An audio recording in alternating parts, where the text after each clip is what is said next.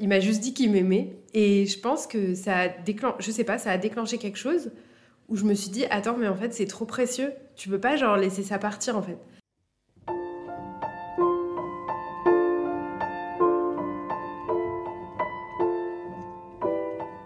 Bonjour, vous écoutez Amour Mixte, le nouveau podcast de Léa Taillet pour le lab de Ténoa sur les couples mixtes, sur les juifs qui aiment des non-juifs et sur les non-juifs qui aiment des juifs.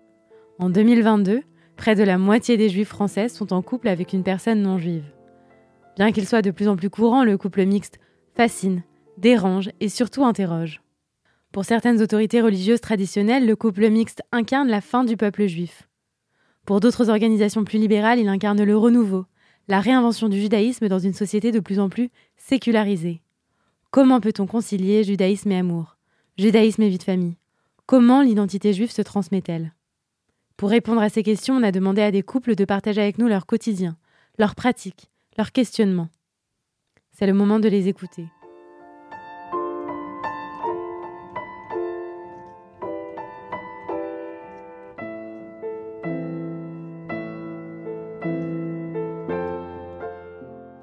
Rachel a 32 ans. C'est une créatrice, une artiste. Elle est née dans une famille juive traditionnaliste. Enfant, puis adolescente, elle se révolte contre les règles qu'on lui impose. Elle n'y adhère pas. Adulte, elle s'émancipe de la pratique de ses parents. Elle mange des crevettes et depuis trois ans, elle sort avec un homme non juif. Le jour de l'enregistrement, Rachel a les cheveux en bataille.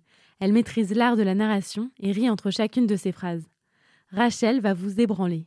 J'ai grandi euh, dans une petite communauté juive.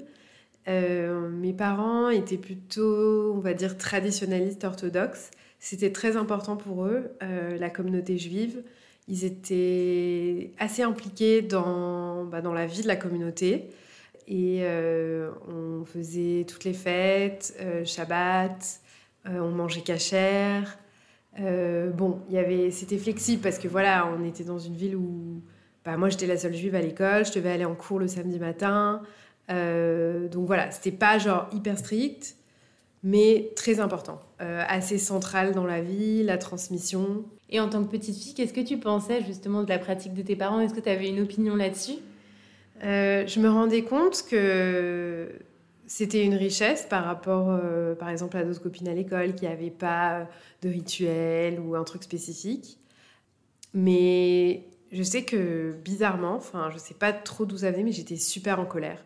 Euh, je voulais pas. Euh, enfin, je remettais en question absolument chaque rituel, chaque euh, contrainte. je... Et puis surtout, c'était à la synagogue. je me souviens d'être très en colère contre le fait, mais même très petite, quoi, j'avais 8 ans, d'être très en colère contre le fait de pas du tout participer à la vie communautaire. Alors ça m'arrangeait bien parce que j'avais pas envie qu'on me réveille euh, le samedi matin pour faire partie du minyan. Enfin, j'étais contente de dormir et voilà. Mais en fond de moi, il y avait un truc qui était. Enfin, maintenant, avec le recul, je me rends compte que ouais, j'étais très en colère. Euh... Bah voilà, d'être genre séparée dans la synagogue, de pas être dans le même espace et de voir que ton campus, parce que j'ai trois petits frères, euh, et de voir que mes frères, ben, ils allaient à la Torah, ils, faisaient plein de trucs comme ça autour de la Théba et que moi j'étais en retrait et, euh, enfin que je servais à rien quoi. et je pense que ça m'a vraiment. Euh, enfin, je sais pas si c'est lié ça et le fait que je questionnais tous les rituels, mais il y a, enfin peut-être, enfin voilà, mais il y avait quelque chose quoi. Et donc quand tu as, eu ton bac, tu es partie directement vivre à Londres et c'est à ce moment-là que tu as quitté la maison familiale et que tu as compris qu'il y avait des choses qui ne te parlaient pas. Bah c'est ça, euh, ouais, c'est vraiment quand je suis partie à Londres, alors qu'en plus j'habitais à Golders Green au milieu des ultra-orthodoxes que j'ai commencé progressivement à genre goûter un petit peu. Euh, alors un jour c'était du poulet, après c'est basé des crevettes, après du jambon, après avec du fromage mélangé. Enfin c'était progressif, mais euh, mais ça me, enfin voilà, je me disais ah mais c'est génial en fait, on peut on peut manger tous ces trucs, il va rien m'arriver.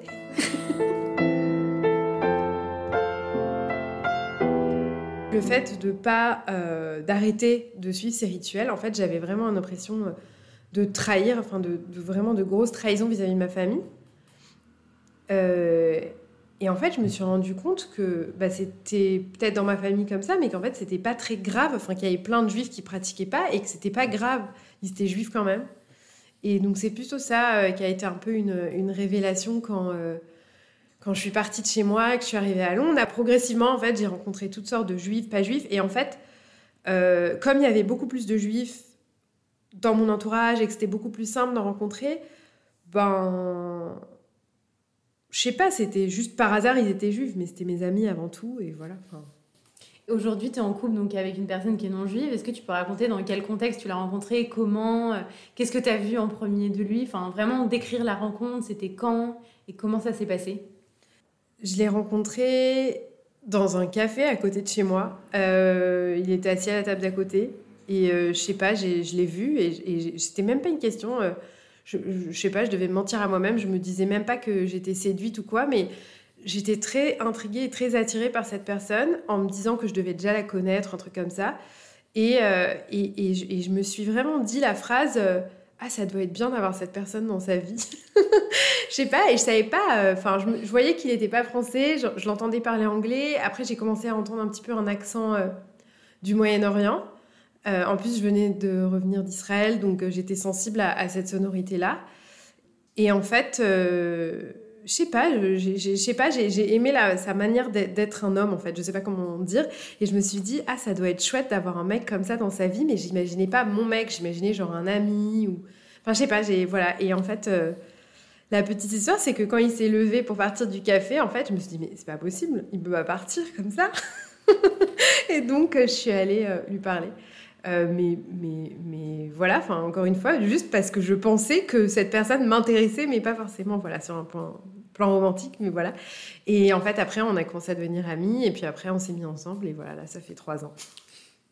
Comment le judaïsme il est venu sur le tapis, enfin sur la table dans votre conversation? Est-ce que tu as tout de suite dit, bah voilà, moi je suis juive? Comment ça s'est passé? Et est-ce que lui, il a parlé aussi de sa religion, c'est-à-dire l'islam? Ben, En fait, à ce moment-là, je, je faisais plein d'allers-retours entre Israël et la France parce que voilà, j'aimais bien aller deux mois, trois mois pour travailler en Israël, revenir, etc. Et puis quand on s'est rencontrés, je venais de rentrer Tel Aviv, donc en fait on en a parlé tout de suite. Et euh, donc lui, il est syrien, donc euh, je sais pas, et en fait on a tout de suite parlé euh, ben, du Moyen-Orient, de, je sais pas, de, de, de, tout ce qui se passe, mais politiquement ou même culturellement, etc. Et donc on a tout de suite parlé de mon judaïsme et du fait qu'il était musulman et tout ça. Euh. Mais enfin voilà, même dans la première conversation qu'on a eue, quoi.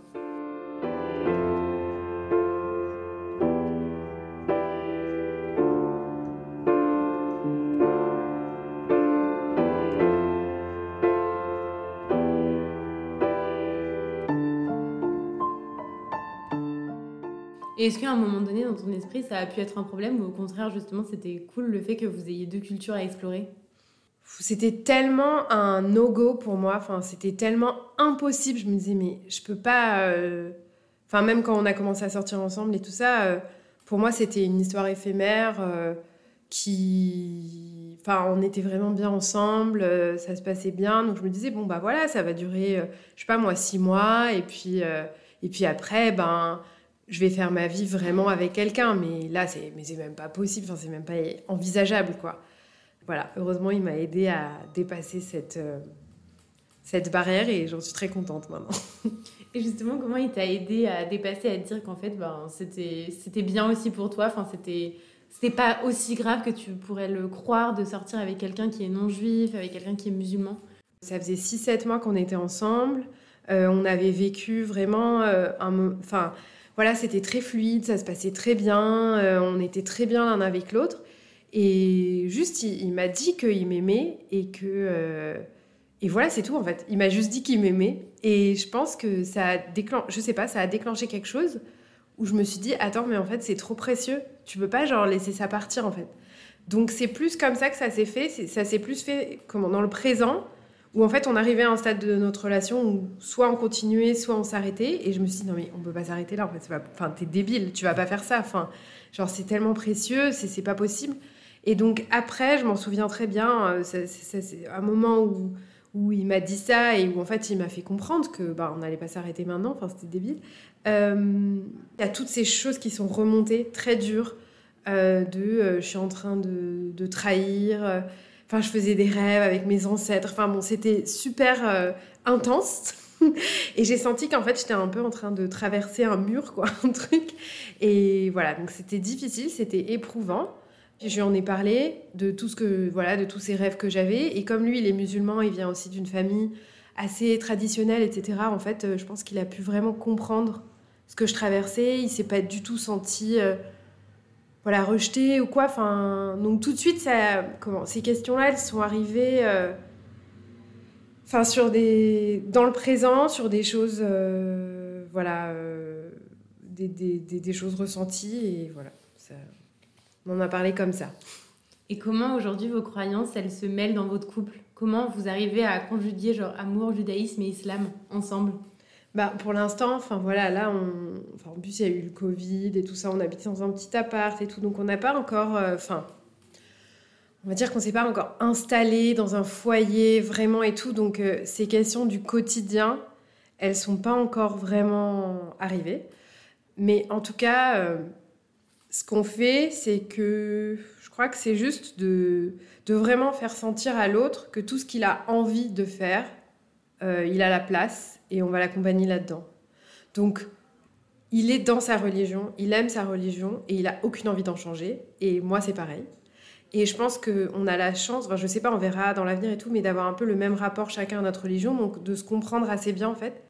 Par exemple, euh, bah, au moment où il y avait Ramadan et c'était en même temps que Pessah, lui, il a donc je sais pas, il n'a pas forcément jeûné, mais il y a un truc qui est très important dans Ramadan, c'est euh, c'est le repas qu'on fait ensemble et pour lui c'est très important euh, la cuisine syrienne. C'est vraiment un, énorme attachement qu'il a à sa culture.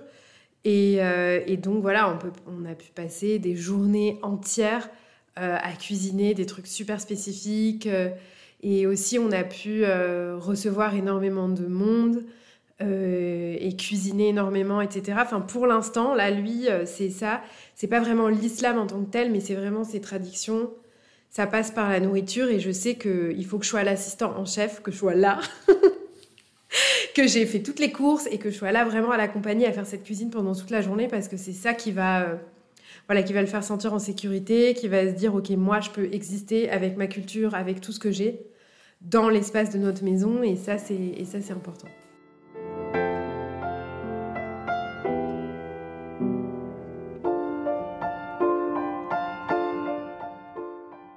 Comment justement euh, vos familles respectives, elles ont réagi euh, à l'annonce de toi euh, qui dit que tu es avec un musulman et lui qui dit qu'il est avec une juive Comment ça s'est passé Soit mm. c'était quelque chose que tu redoutais un peu?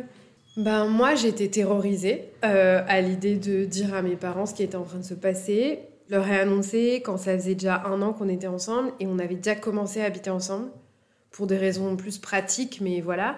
Donc ça a commencé à me faire faire vraiment bizarre d'habiter avec euh, quelqu'un et que mes parents ne le sachent pas.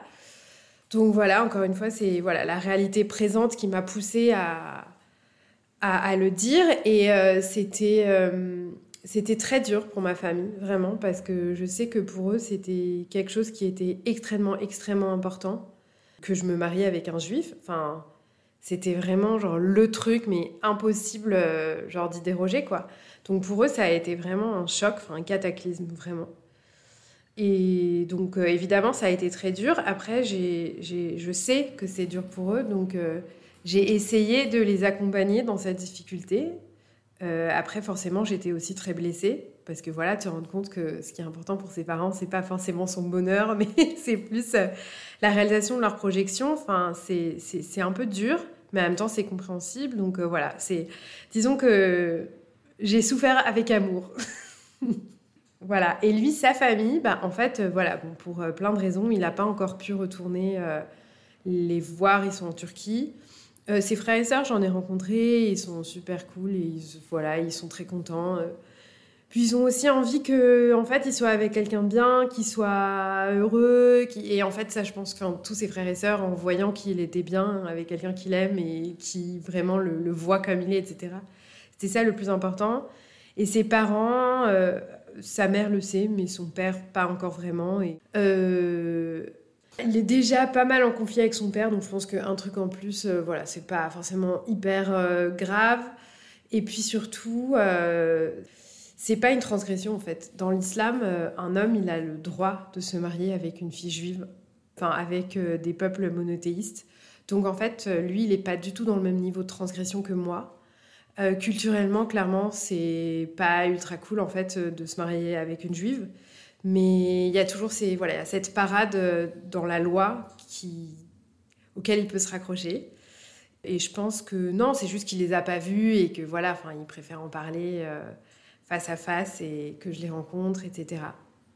Et aujourd'hui, comment ça se passe votre relation euh? En fait, on, a vraiment cet objectif, je sais pas, de, construire une maison, quoi. C'est ça, de faire une maison, d'être, euh, d'avoir une belle vie, d'être bien. Et on sait que le fait qu'il soit musulman, le fait que je sois juive, c'est c'est quelque chose avec lequel on doit composer, mais, mais, mais pour l'instant, c'est pas le centre de nos questions. Et je pense que, je pense, on verra dans la réalisation des choses, mais euh, on est excité à l'idée de, trouver des, des, de créer quelque chose de nouveau sur le plan des traditions, de la spiritualité.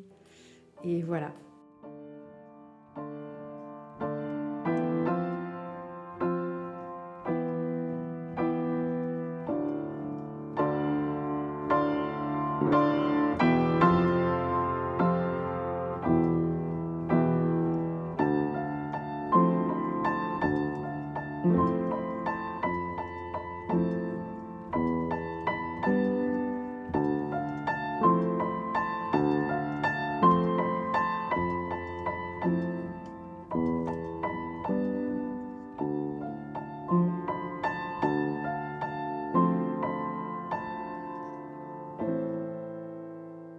Merci à vous de nous avoir écoutés.